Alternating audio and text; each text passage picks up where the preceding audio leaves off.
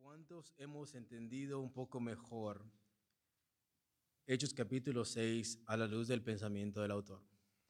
Amén. Creo que hemos visto cuán importante es interpretar un texto, no solamente de una manera práctica, de una manera eclesiástica, sino mirarlo desde el punto de vista del autor bíblico, inspirado por el Espíritu Santo. Y el día de hoy vamos a estar haciendo lo mismo. Estamos viendo todo el concepto alrededor de este capítulo. Vamos a mirar el día de hoy la praxis pastoral de todo lo que dijimos en el día eh, viernes pasado. Vamos a estar mirando la importancia de mirar este capítulo a la luz del pensamiento del autor y según la intención del Espíritu Santo.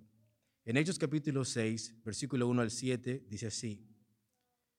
En aquellos días, como creciera el número de los discípulos, hubo murmuración de los griegos contra los hebreos, de que las viudas de aquellos eran desatendidas en la distribución diaria. Entonces los doce convocaron a la multitud de los discípulos y dijeron, no es justo, no es correcto que nosotros dejemos la palabra de Dios para servir a las mesas. Buscad pues, hermanos, de entre vosotros a siete varones de buen testimonio, llenos del Espíritu Santo y de sabiduría, a quienes encarguemos de este trabajo. Y nosotros persistiremos en la oración y el ministerio de la palabra. Agradó la propuesta a toda la multitud y eligieron a Esteban, varón lleno de fe y del Espíritu Santo. Notemos el énfasis ahí. A Felipe, a Prócoro, a Nicanor, a Timón, a Parmenas y a Nicolás, prosélito de Antioquía a los cuales presentaron ante los apóstoles, quienes orando les impusieron las manos. Y crecía la palabra del Señor y el número de los discípulos se multiplicaba grandemente en Jerusalén.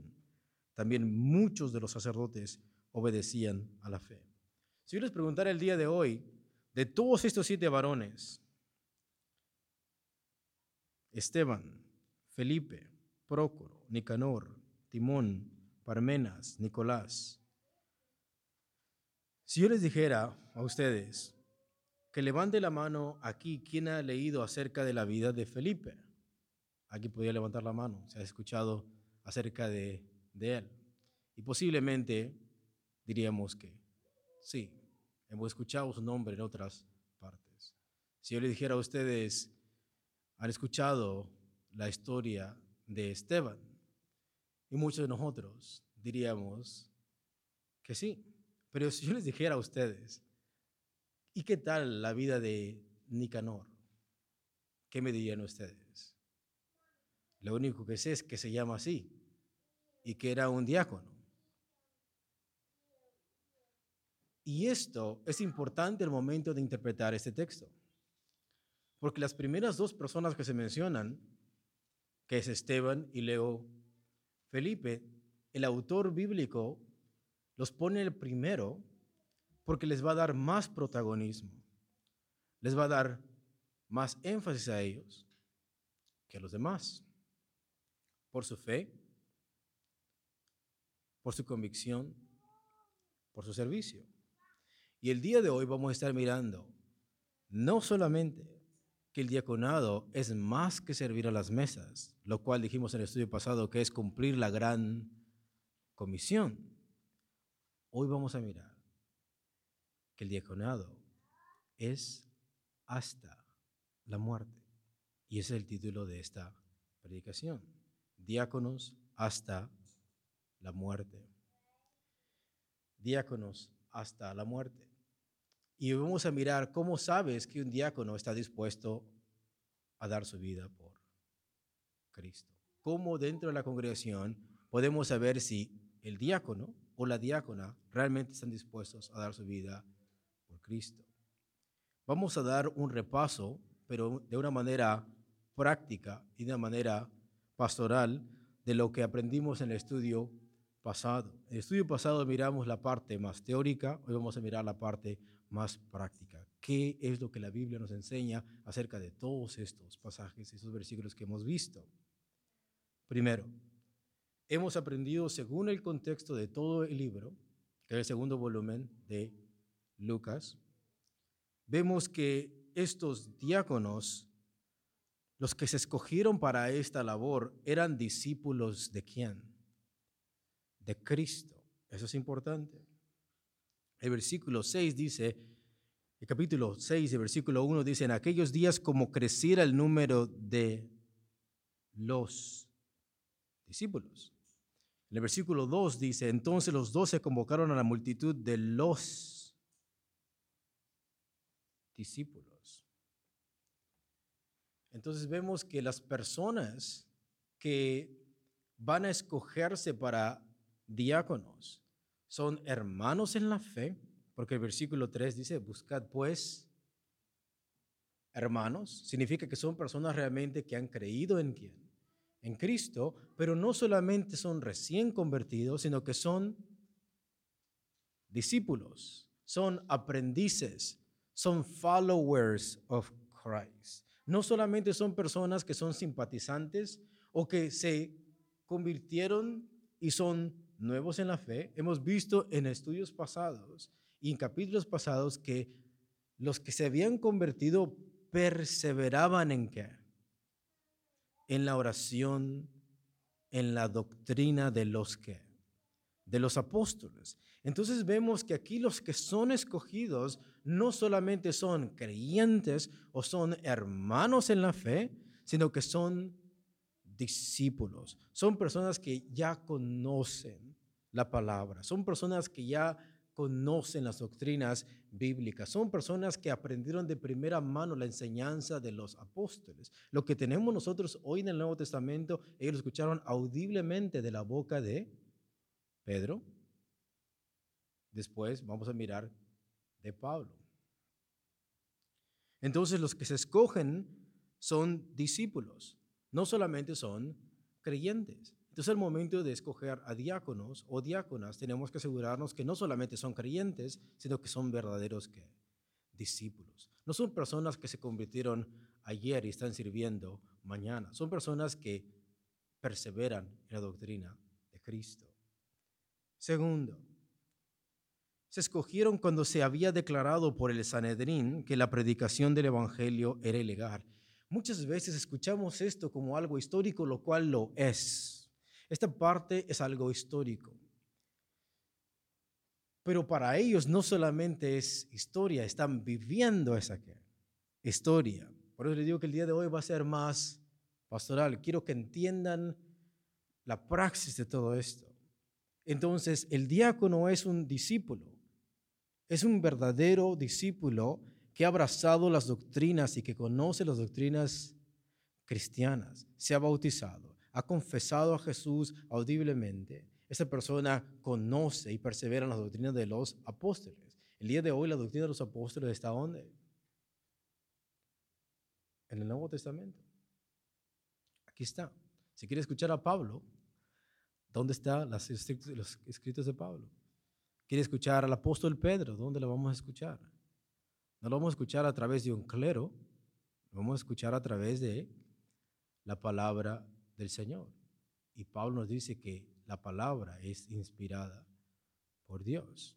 Entonces son discípulos, son aprendices, son followers of Christ. Y segundo, se escogieron estos, estos diáconos, se presume aquí, porque nunca se menciona la palabra diáconos se escogieron cuando se había declarado por el Sanedrín que la predicación del Evangelio era legal.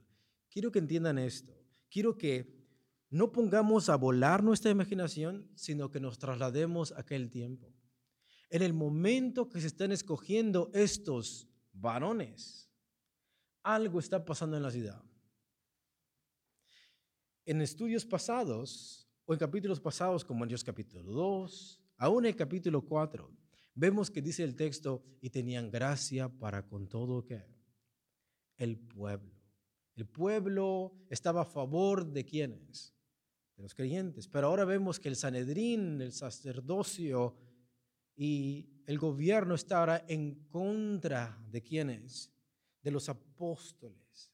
Y en medio de este caos, imaginémonos el día de hoy que vamos a escoger a diáconos.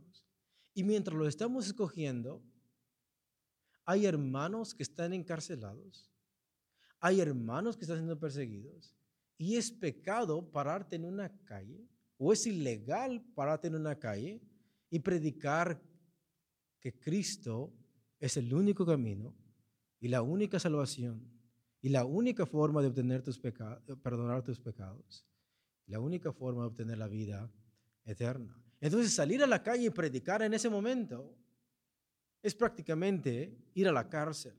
Y en medio de ese caos político, se están escogiendo a siete varones. Entonces, escuchen, ¿a qué se les está invitando a estos diáconos? Se les está invitando a servir a Dios, porque es lo que dijo Pedro, juzguen ustedes. Es necesario servir a Dios antes que qué? Que a los hombres. ¿Y a quién se lo están diciendo? Se lo están diciendo al gobierno, se lo están diciendo a la religión establecida. Ellos van a hacer algo que está en contra de la sociedad, en contra de las leyes políticas de aquel tiempo. Entonces, cuando se escogen esos diáconos, pongan atención, cuando se escogen esos diáconos, ellos saben muy bien que el momento que digan sí, ¿qué es lo que implica servir en la iglesia en esa circunstancia? Es servir a Dios en contra del gobierno es servir a Dios en contra de las autoridades establecidas y que son corruptas. En pocas palabras, estos siete varones van a ser fieles a quién? A Dios, aunque esto signifique estar en contra de las autoridades, en contra de la religión establecida. Esto es no solamente soy cristiano, ahora significa soy diácono y sirvo en la congregación, aunque esto me cueste ir a la cárcel. Ese es el contexto de ellos. Y muchas veces al ir a esos textos y buscar una solución a nuestra iglesia local, se nos olvidan las implicaciones de lo que está pasando aquí. Para ellos el decir quiere ser diácono o diácona significa tarde o temprano vas a ir a dónde? A la cárcel. ¿Me están entendiendo aquí, hermanos? Porque el capítulo 7 nos dice algo muy grave después. Esto solamente es una introducción para lo que Lucas nos va a decir qué es lo que le pasó a Esteban. En el hecho de que Esteban dijo que sí a esto, él sabía perfectamente que era más que servir a las mesas era derramar su sangre. ¿Por quién? Por Cristo. Segundo, se escogen estos diáconos en medio de la persecución y la intimidación. En el día de hoy no tenemos ese grado de persecución, ese grado de intimidación como en ese tiempo. Estamos hablando del año 31, el año 33. Estamos hablando de unos años, unos meses desde que Cristo ascendió a los cielos y ahora la iglesia ha quedado empoderada con el Espíritu Santo. Hasta hay un libro que va a salir, que va a ser escrito por uno de los historiadores más prominentes en la resurrección de Cristo, que dice qué es lo que pasó en el año 31 y 33. Y si tú quieres preguntar qué es lo que pasó en ese tiempo, Hechos capítulo 6 es una respuesta. ¿Qué es lo que está pasando antes de la conversión de Pablo? ¿Qué es lo que está pasando antes de la conversión del apóstol Pablo? ¿Qué es lo que creía la iglesia antes de la conversión del apóstol Pablo? Y vamos a mirar que un diácono muere no solamente por confesar que Jesús es Señor, sino que Jesús es Dios. Jesús es Dios. Antes de Pablo, la cristología y la deidad de Cristo estaba tan arraigada en la iglesia que Esteban dijo, en tus manos encomiendo mi espíritu. Es una blasfemia si Jesús no fuese que Dios. Entonces escogen estos diáconos en medio de la persecución e intimidación. Vamos a servir a Dios en contra de la religión establecida. Mientras los diáconos sirven en las casas, tenemos una religión establecida en un templo que busca destruir la obra de Dios, que busca intimidar, que busca silenciar el mensaje de Cristo. Y los diáconos son escogidos para poder unir a la congregación en medio de la intimidación, en medio de la persecución. Siguiente. Se buscaron estos diáconos cuando había ataques externos hacia la iglesia. Vemos que cuando se escogen estos diáconos es cuando Pedro acaba de salir de dónde? De la cárcel. Quiero que vean la presión que existe en estas congregaciones. Hay persecución, hay intimidación, hay silenciamiento de parte del gobierno, se les ha prohibido predicar de Cristo y ahora ¿qué es lo que tenemos adentro de la iglesia? ¿Qué es lo que tenemos, hermanos? Tenemos problemas internos y tenemos problemas que si tú estuvieras en aquel tiempo, ¿crees que aquí sería el momento ideal para estar en la iglesia primitiva? Para aquellas personas que se les llena su boca de decir, ¿cómo gustaría estar en la iglesia primitiva? Porque ahí todo era puro. Bueno, vamos a mirar qué tan puro está aquí las cosas. Tenemos persecución, ataques de afuera y ahora tenemos una posible ruptura y división dentro de la congregación por causa de murmuraciones dentro de los hermanos. Es un caos, es una presión interna y es una presión externa. Los discípulos apenas acaban de salir, los apóstoles acaban de salir milagrosamente por las manos de un ángel, donde tenemos a personas orando, intercediendo por Pedro, sabiendo, no sabiendo qué es lo que le ha pasado, no sabe, no sabe en ese momento si Pedro lo van a dejar libre o lo van a apedrear. De pronto Pedro se aparece con los demás discípulos. Y ahora tenemos un problema interno que también tenemos que solucionar. Entonces vemos que aquí espiritualmente, emocionalmente, psicológicamente, la iglesia no la está pasando bien. Sin embargo, sin embargo, los apóstoles buscan una solución a este problema. Quiero que si tú eres un pastor, si tú eres un hermano en la congregación, quiero que nos vayamos a ese contexto. Si tú, tú supieras que la policía está buscando a cristianos por el puro hecho de que el puro hecho de ser esto. Sabes que si tú te paras en una esquina con un letrero donde diga Jesus is the only way, Jesús es el único camino, sabes que prácticamente vas a dónde? A la cárcel. Ahora tú eres escogido para ser un para ser un diácono. Y cuando eres escogido para ser un diácono, al momento de escogerte, tú sabes que dentro de la congregación, ¿qué es lo que hay? ¿Qué clase de problema? hay murmuraciones, hay quejas de dos partidos que hablan dos distintas lenguas y tienen dos distintos puntos de vista. Pregunta, ¿quisiera servir ahí?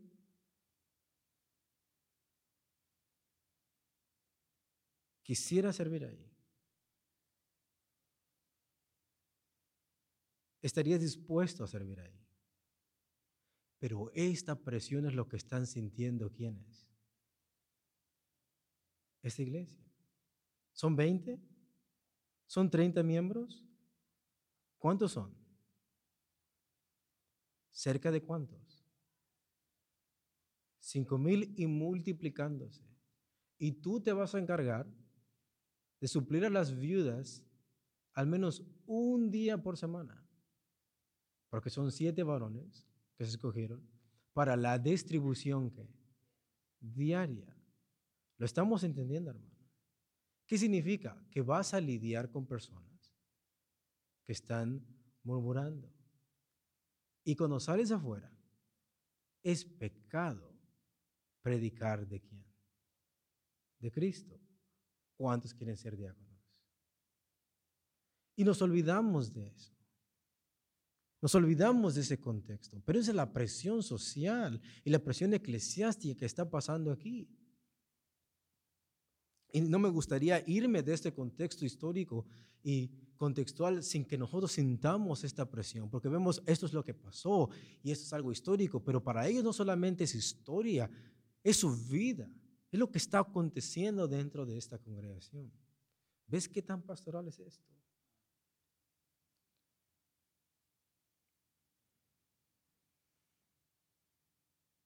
Se buscaron cuando había ataques externos hacia la iglesia. Entonces servir a Cristo prácticamente implicaba ir a la cárcel.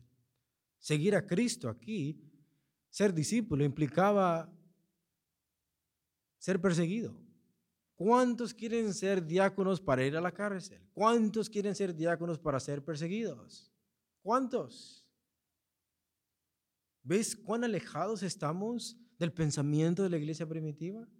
Cuando nosotros pensamos en quiero ser diácono, estoy pensando en el título, no estoy pensando en esto. No estoy pensando en esto, que precisamente se me está escogiendo para solucionar problemas, no para traer más. Se me está tomando como diácono para solucionar un problema.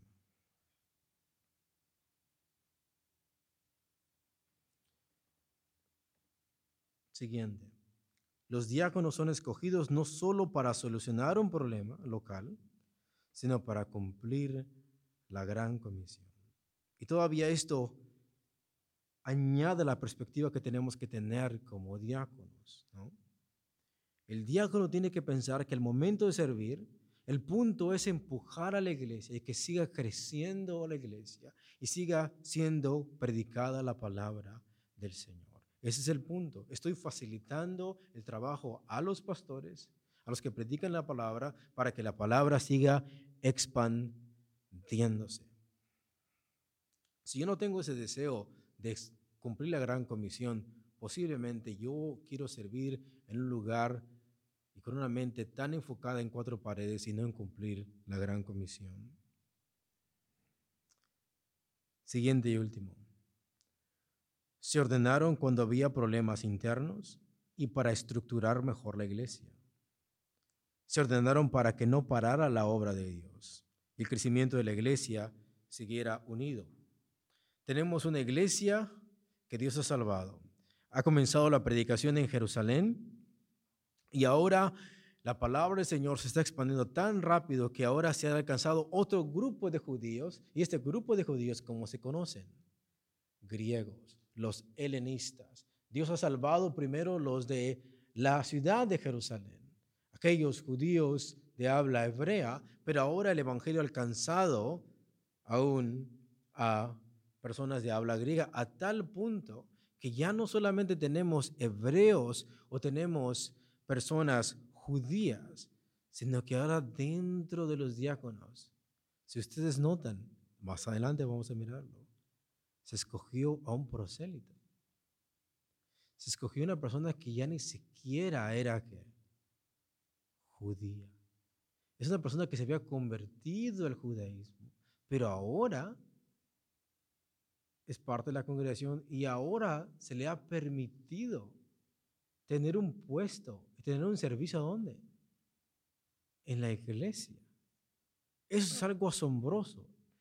Una persona así en el Antiguo Testamento ni siquiera soñaría servir ahí. Pero ahora tenemos a un prócoro, ¿no? Que es prosélito.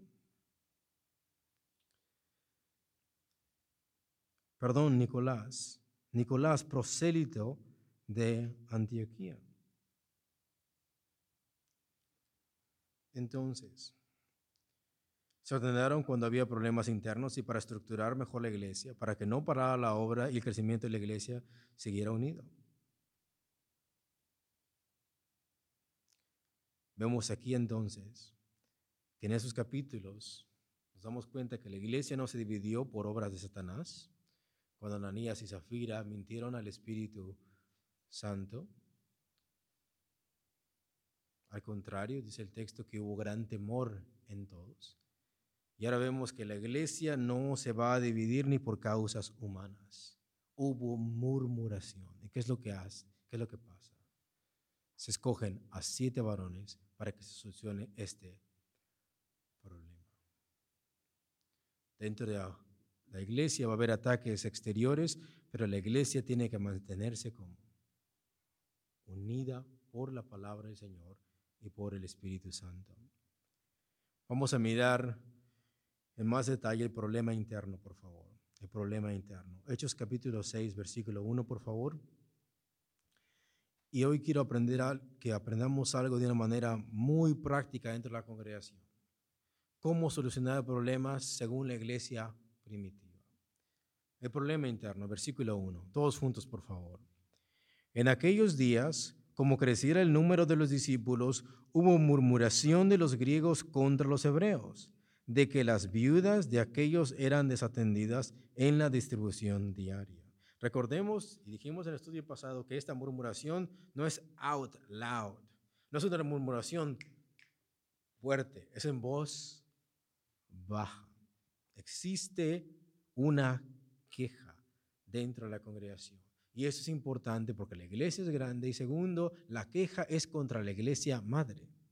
Es con los creyentes de habla hebrea, los primeros que se convirtieron. Esto está manchando la reputación de los primeros cristianos, primeros creyentes. Y vemos que esta murmuración fue a causa, escúchenlo, fue a causa del crecimiento de los seguidores de Cristo, no por peleas internas locales.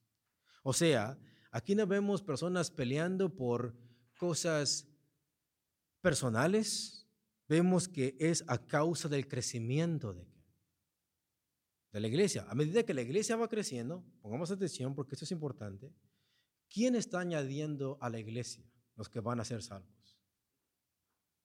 El Señor dice, añadía a la iglesia los que habían de ser salvos. Es el Señor el que lo está añadiendo. Y la iglesia se sigue multiplicando y se sigue multiplicando. ¿Quién está guiando todas esas cosas? es Dios. La iglesia está creciendo, el Espíritu Santo sigue eh, llenando corazones y llenando personas de su espíritu. Pero dentro de esto, a medida que va creciendo la iglesia, comienzan a aparecer problemas y comienzan a aparecer circunstancias que antes la iglesia no tenía. Y una de esas fue la murmuración de los griegos contra los hebreos. Esto fue a causa del crecimiento de los seguidores de Cristo, pero no por peleas privadas, internas, locales. Y eso nos hace ver también la expansión rápida de la iglesia. En el primer punto de este punto vamos a mirar el procedimiento histórico. El procedimiento histórico. ¿Estamos listos, hermanos? Amén. Vamos a mirar qué es lo que está pasando aquí, cómo la iglesia primitiva comienza a solucionar sus primeros problemas. Quiero que veamos esto. This is our book. Ese es nuestro libro. Eso es cómo nuestros hermanos en la fe primitivos comenzaron a solucionar sus, sus problemas. Vamos a mirar cómo quedó registrado bíblica, inspirada por Dios. Esto, cómo ellos manejaron estas situaciones dentro de sus congregaciones. Estamos hablando de dos mil años antes nosotros. Primero, se esperó hasta que esto fuera evidente y no malentendido. Vemos que esto es una murmuración que llega a los oídos de quienes? Los apóstoles. O sea, esto se esperó hasta que fuera evidente. La iglesia no reaccionó a la primera. La iglesia no tomó cartas al asunto así, a la brava, inmediatamente, sino que esperó a mirar si esto realmente era evidente, era real, este es un problema real y no que era un malentendido, porque el problema aquí, la queja es que hay viudas que están siendo desatendidas y ellos esperaron hasta mirar si esto realmente era un malentendido o realmente era un problema real. Entonces, dentro de la congregación no debemos de apresurarnos a juzgar las cosas de una manera tan pronta, tan rápidamente. Tenemos que esperar hasta mirar si realmente esto es evidente. si realmente eso es real o si simplemente es un, un mal entendido. Significa que la iglesia fue paciente, significa que la iglesia esperó, significa que la iglesia tuvo que soportar muchas veces que muchas de las vidas quedaran sin desatenderse para mirar si esto realmente era así o no. El verbo es imperfecto, hubo. Que esto significa que había sido un problema no de una vez, sino de varios días, según la gramática griega. Entonces, vemos que lo primero que hace la congregación es esperar, es mirar si realmente esto es cierto, si realmente eso es evidente, y no solamente es un malentendido. Segundo, en lugar de seguir murmurando, se dio a conocer a quienes. Hermanos, estamos aquí, a los apóstoles. Dijimos que iba a ser pastoral, iba a ser muy pastoral.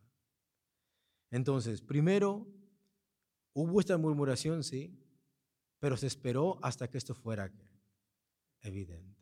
Y segundo, en lugar de seguir murmurando, en lugar de que esas quejas quedaran entre ellos, fueron a las personas correctas, fueron a las personas que deberían de ir. Si hay problemas en la congregación, hay malentendidos dentro de la congregación, ¿dónde la iglesia debe de ir? a los que están encargados, a los que están gobernando, a los que están liderando ¿qué? la iglesia. Ese es un punto a favor de la iglesia primitiva. Si hay un problema, si hay una murmuración, se esperó hasta que esto se mirara, si realmente es así, hasta que se grabó el asunto, porque no tenemos a 100 personas, tenemos a miles de personas, y cuando pasa esto, esto se lleva a los oídos de los apóstoles. En lugar de seguir murmurando, se les avisó a los apóstoles, los encargados de la congregación, hoy pastores, según Hechos 20. Cuando Pablo se va, se termina una era, ¿sí o no? ¿Se acuerdan? ¿Y qué es lo que dice? Que ahora los pastores tienen que encargarse de la grey de Dios, en el cual el Espíritu Santo se ha puesto por obispos. Punto número tres. La queja era legítima y no cosas triviales. La queja era legítima y no cosas triviales. Escuchen, dentro de la congregación y mayormente en una congregación muy grande como esta, cinco mil, seis mil, diez mil personas, vemos que los creyentes no se están quejando por cosas mínimas. Los creyentes no se están quejando por cosas triviales. Los creyentes no se están quejando por cosas que no tienen importancia. Los creyentes están quejando y están murmurando por cosas que son legítimas, cosas que realmente se deberían de hacer, cosas que realmente la iglesia es la responsabilidad de ellos hacerlo. ¿Cuál es esa queja? Versículo 1, por favor. En aquellos días, como creciera el número de los discípulos, hubo murmuración de los griegos contra los hebreos, que las viudas, Estamos hablando de un grupo específico de personas. Estamos hablando de un subgrupo dentro de la congregación y este subgrupo se conoce como las viudas. Ahora preguntémosle, preguntémosle a Pablo, ¿qué es una viuda según el apóstol Pablo? Según el apóstol Pablo en 1 Timoteo 5, del 4 al 5, dice así, pero si alguna viuda tiene hijos, o nietos aprendan estos primero a ser piadosos para con su propia familia. Luego, una viuda que tiene hijos o que tiene nietos, los nietos y los hijos cristianos no deben de llevar esta queja a los pastores o a los encargados de la iglesia, sino que ellos tienen que encargarse de suplir necesidades de su familia, de su familia. Eso es importante porque estamos hablando de una congregación no de 100 miembros. Estamos hablando de una congregación de miles de miembros, donde se tiene que ahorrar cada centavo para suplir necesidades reales dentro de la iglesia, dentro de la iglesia. Y para Pablo, una viuda que tiene hijos no necesariamente es una viuda por completo. Porque tiene alguien, tiene hijos o tiene que nietos. Luego, los nietos y los hijos tienen una responsabilidad para con esa viuda y es proveer para su familia y a recompensar a sus padres, porque esto es lo bueno y agradable delante de Dios. ¿Quién lo dice? Dios. Versículo 5. Todos juntos, por favor. Mas la que en verdad es viuda y ha quedado sola. Eso para Pablo es que. Eso para Pablo es una viuda en, todo el sentido de la palabra, porque se ha quedado sin marido, sin hijos, sin nietos, sin qué. Sin familia. ¿En quién espera? En Dios. Quiero que entiendan esto. Entonces, una viuda que está siendo desatendida si la iglesia no le atendía, prácticamente se quedaba sin qué. Y eso es pecado. Eso es pecado porque se está esperando en quién. Está esperando en Dios. Realmente hay una necesidad legítima donde una mujer se está quedando sin comer por la mala distribución dentro de dónde. Y luego la queja no es una queja trivial, la queja no es una murmuración sin sentido irrelevante, no es una queja mínima, es una queja legítima. Hay viudas dentro de la congregación que se han quedado dos o tres días sin, sin comer, o al menos sin recibir nada de parte de la congregación. Entonces, cuando se viene una queja para con los hermanos, para con los pastores, tiene que ser qué? Tiene que ser legítima. Tiene que ser real. No tiene que ser trivial. No tiene que ser mínima algo que usted mismo pueda solucionar. Punto número cuatro. Los apóstoles no ignoraron el problema, sino que lo solucionaron. Eso es importante. Se les llevó esta queja a los apóstoles y los apóstoles no ignoraron este problema. Es responsabilidad de los pastores y de los apóstoles, según Efesios capítulo 4, de edificar y de cuidar, de proteger, de guiar a quienes. A la iglesia. Si hay problemas internos en la congregación y hay personas que vienen a ti para solucionar un problema y tú ignoras, estás pecando contra Dios y estás pecando contra qué? La iglesia. Entre más te tardes, entre más ignores esto, estás pecando contra Dios. Los, apóstoles se les comunicó esto y ¿qué es lo que hicieron? Convocaron a cuántos? A todos los discípulos a solucionar este problema.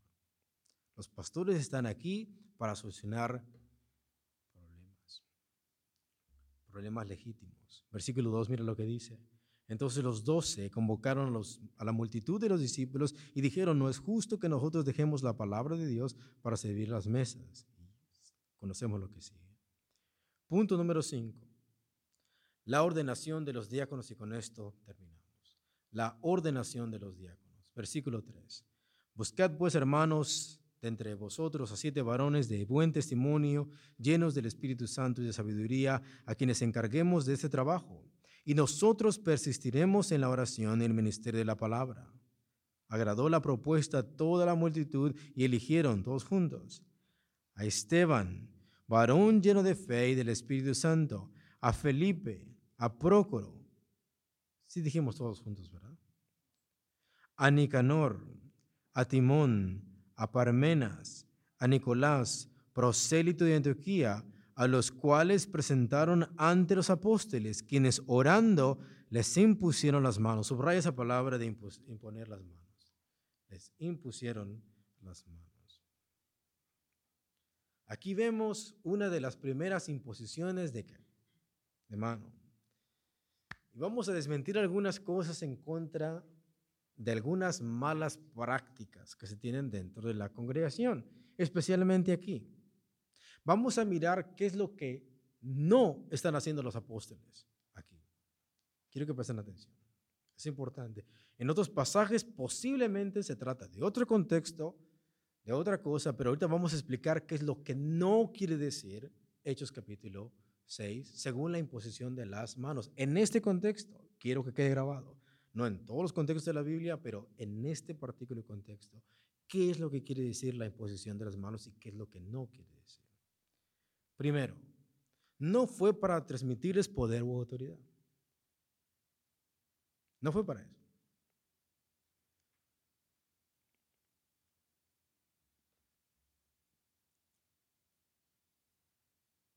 El versículo 3 dice, buscad pues hermanos entre vosotros a siete varones de buen testimonio, llenos del Espíritu Santo y de sabiduría, a quienes encarguemos de este trabajo.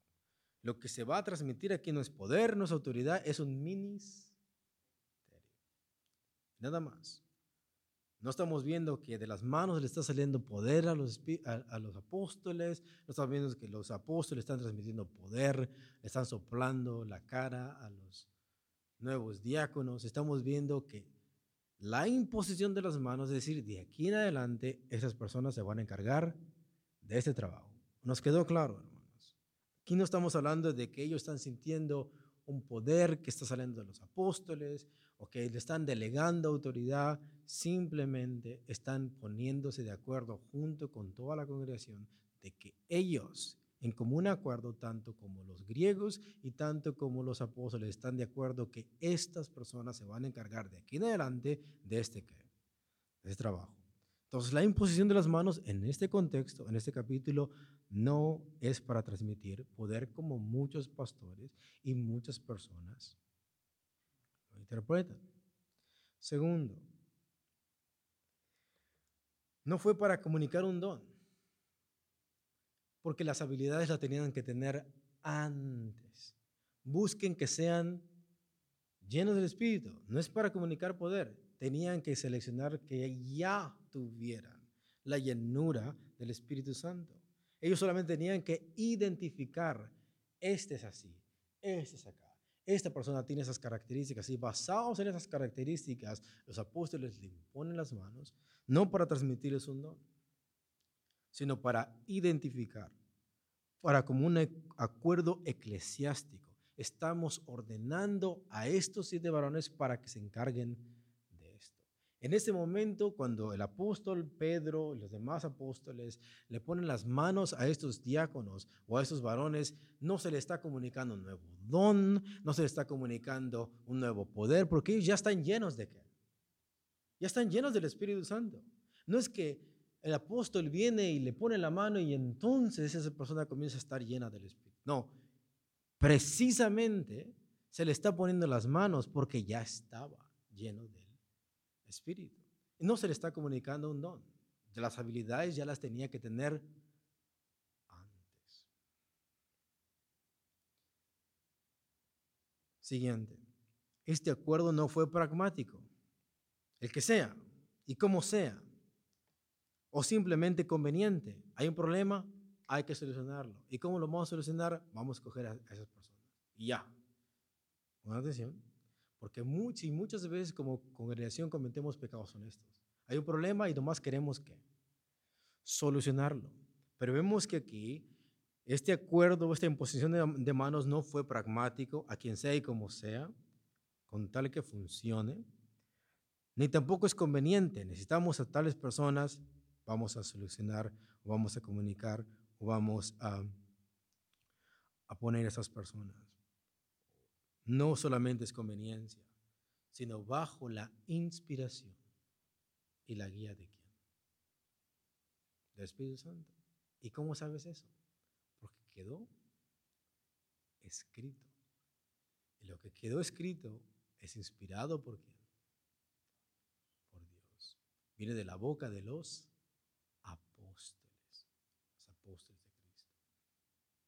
Entonces, no fue solamente pragmático, no solamente nos conviene tener este grupo de personas, sino esto es bajo la guía y es bajo la inspiración del Espíritu Santo. Es por medio del poder del Espíritu Santo y es por medio de la palabra de Dios. Es escritura.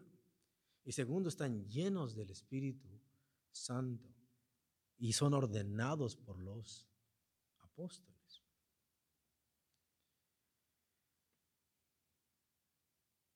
Entonces, ¿es bíblico poner las manos a alguien? Bueno, si lo hacemos aquí como está diciendo, pues está bien, pero tenemos que saber para qué no. se están poniendo las manos y para qué sí se están poniendo las manos. Siguiente. Su ordenación no solo ayuda con las necesidades prácticas de la iglesia, sino con la expansión y cumplimiento de la gran comisión y no solo para solucionar problemas de una iglesia local. La iglesia no debe de pensar en tener diáconos solamente para quedarse estancada, sino que aquí se está escogiendo para que la iglesia crezca, para que la, la gran comisión siga expandiéndose. Y muchas veces, escuchen, estoy dando mucho contexto, pero es importante. Según el Antiguo Testamento, una de las misiones de Israel era hacer luz para todas las naciones. ¿Lo hizo? ¿Sabes qué es lo que hicieron? Invirtieron mucho tiempo en el templo.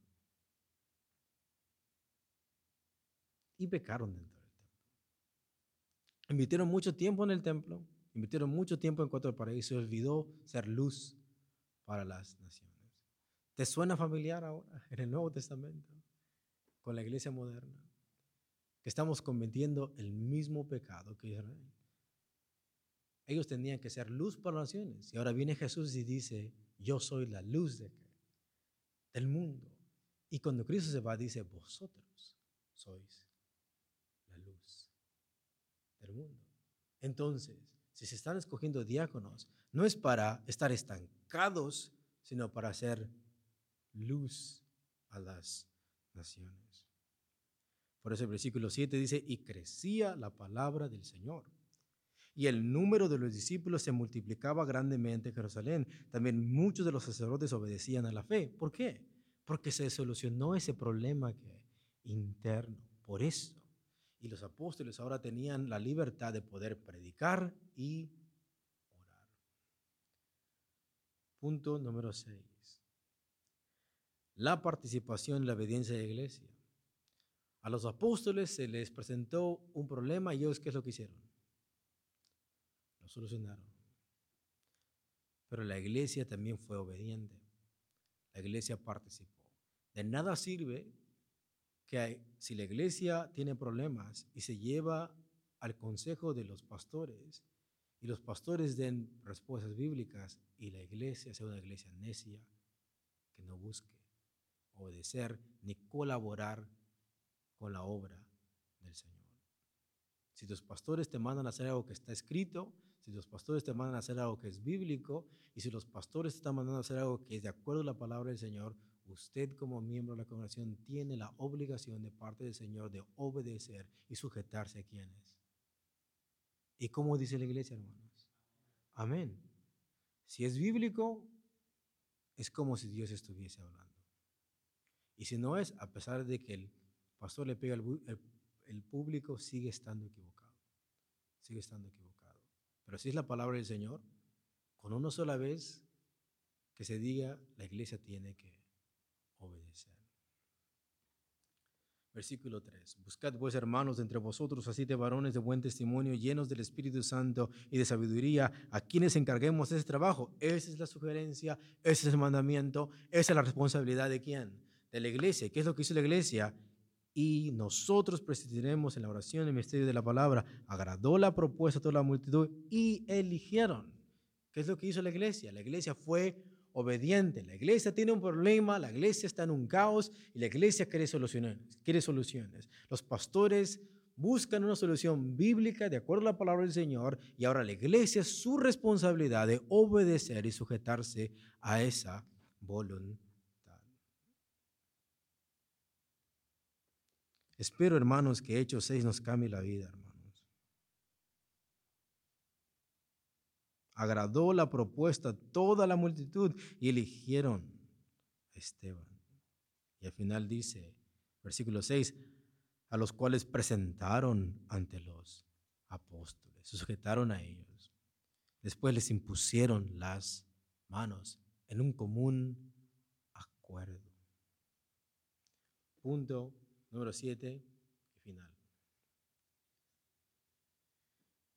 El diácono no solo debe estar dispuesto a servir a las mesas, sino a morir por causa de su fe. Escuchen. Lanzamos una pregunta al principio. ¿Cómo sabes que el diácono está dispuesto a morir por Cristo? Se comienza sirviendo a las mesas. Así te das cuenta que un diácono está dispuesto a dar su vida y su cuello por quién? Por Cristo. Se comienza soportando a quienes? A sus hermanos. Solamente quiero que veas la lógica en esto. Tienes un diácono que está diciendo que está dispuesto a dar la vida por Cristo, pero el momento que hay murmuraciones en la congregación no los puede soportar. Al momento de predicar afuera, se avergüenza de eso. Al momento de que existe presión interna dentro de la congregación, ignora los problemas y no busca hacer su rol de servicio. Si la presión dentro de la congregación, si las quejas, las críticas, eh, las falsas acusaciones a un diácono le causan estrés y no puede hacerlo si las evita, es una señal de que tal persona no es llamado para esto y no está dispuesto a dar su vida por quién. Por Cristo. Porque dentro de la congregación te van a llover posiblemente murmuraciones, pero afuera piedras. Pero allá afuera persecución. Entonces, ¿cómo sabes que estás dispuesto a ser perseguido por Cristo? ¿Cómo sabes que estás dispuesto a dar tu vida por Cristo? Porque cuando hay murmuraciones aquí, cuando hay quejas, en lugar de abandonar tu ministerio, te mantienes como firme. Te mantienes firme. Versículo 8, por favor, de Hechos 6. Esteban, lleno de gracia y de poder, hacía, grandes prodigios y señales entre el pueblo. Entonces se levantaron unos de la sinagoga llamada de los libertos y de los de Sirene, de Alejandría, de Cilicia, de Asia, disputando con Esteban. Pero no podían resistir a la sabiduría y al espíritu con que hablaba. ¿Cuáles son unas cualidades de diácono? Lleno de y lleno de sabiduría. Entonces, sobornaron a unos para que dijesen que le habían oído hablar palabras blasfemas contra Moisés y contra Dios. Y solivintaron al pueblo, a los ancianos y a los escribas, y arremetieron y le arrebataron y le trajeron al concilio. Quiero que veas la foto de lo que está pasando aquí. Tenemos personas de sinagogas, han alborotado al pueblo, están los ancianos, los escribas, y arremetiendo le arrebataron y le trajeron al concilio. ¿A quién se está apareciendo aquí Esteban? A Cristo. Y pusieron testigos falsos que decían, este hombre no cesa de hablar palabras blasfemas contra este lugar santo y contra la ley. Pues le hemos oído decir que ese Jesús de Nazaret destruirá este lugar y cambiará las costumbres que nos dio Moisés. Entonces todos los que estaban sentados en el concilio, al fijar los ojos en él, vieron su rostro como el rostro de un mensajero, como un ángel que venía a traer un mensaje de parte de Dios. ¿Y qué es lo que comienza a hacer después de Esteban? Desde Génesis hasta la deportación y toda la desobediencia que hicieron, hasta llegar a Cristo. ¿Y saben qué? Y ustedes mataron también a quién? A Cristo. Ustedes siempre han peleado contra quién? Contra el Espíritu Santo. ¿Y qué es lo que causó? La llenura del Espíritu Santo en Esteban. ¿Qué es lo que llenó la sabiduría de Esteban al predicar el Evangelio. Versículo 54, de Hechos 7, por favor.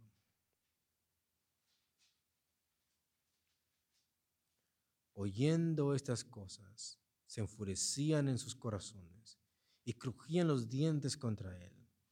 Pero Esteban, lleno del Espíritu Santo, puesto los ojos en el cielo, vio la gloria de Dios y a Jesús que estaba a la diestra de Dios, versículo 56 del capítulo 7. Y dijo, he aquí, escuchen. This is shocking, esto es algo asombroso, quiero que entiendan esto. Esteban lleno del Espíritu Santo ha comenzado a dar evidencia tras evidencia de la desobediencia que han tenido los padres y los judíos mismos en contra de la voluntad de Dios. Desde que Dios los llamó hasta que Dios levantó a Moisés y murmuraron en el desierto, hasta que entraron a la tierra prometida con Josué y se quejaron y no obedecieron a Dios y se convirtieron y se hicieron ídolos. Y después por causa de su desobediencia, Dios los deportó y los llevó exiliados a Babilonia y después los hizo regresar y ahora están bajo la esclavitud de el César. Y ahora han enviado, Dios ha enviado a Cristo el Mesías y lo han, lo han matado. Pero ahora Cristo ha muerto y ha resucitado y lo mejor que les puede pasar a ellos es que se, que, se arrepientan.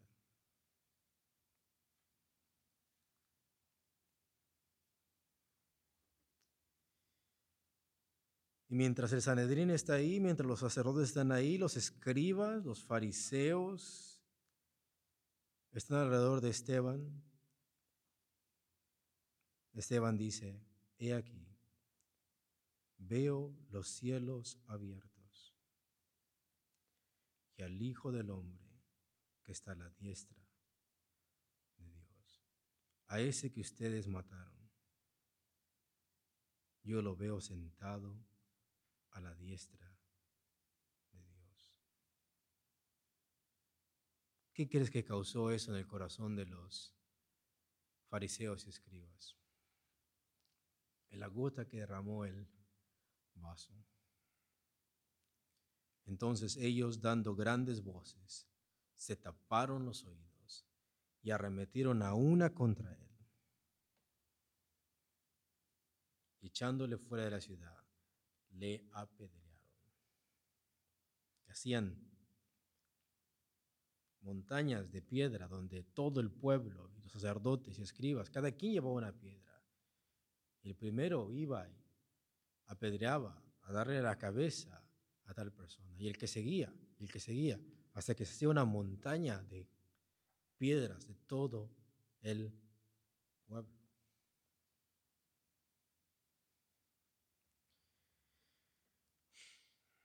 Entonces ellos dando grandes voces taparon los oídos y arremetiendo a una contra él, echándole fuera de la ciudad, le apedrearon y los testigos pusieron sus ropas a los pies de un joven que se llamaba Saulo, que pusieron qué hermanos? Sus ropas. ¿Cómo murió Esteban? Desnudo. Desnudo. Y apedreaban a Esteban mientras él invocaba y decía, Señor Jesús, pausate. ¿Qué es lo que pasó antes de la conversión de Pablo? ¿Qué es lo que creía la iglesia primitiva antes del año 33? cuando Pablo se convirtió. Creía que se le podía orar a quién? A Cristo.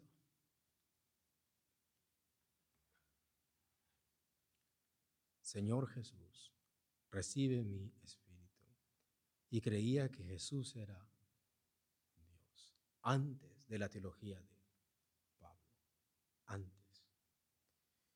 Recibe mi espíritu y puesto de rodillas, clamó a gran voz, Señor, no les tomes en cuenta este pecado. Y habiendo dicho esto, durmió. Esteban no solamente fue un diácono para servir a las mesas, fue un diácono hasta la muerte. Les bendiga, hermanos, y le dejo lugar a nuestro hermano.